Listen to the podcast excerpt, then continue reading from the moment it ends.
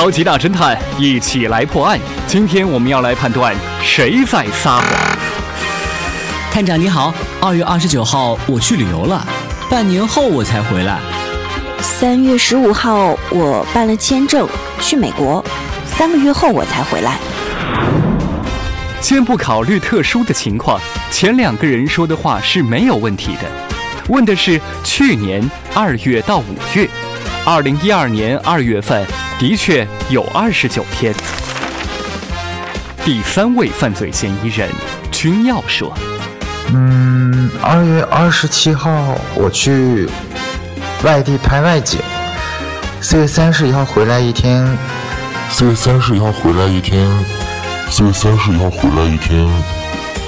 第三个人说，四月三十一号回来一天，但是四月是没有三十一号的呀，所以说谎的是君耀，第三个人。亲爱的听众朋友。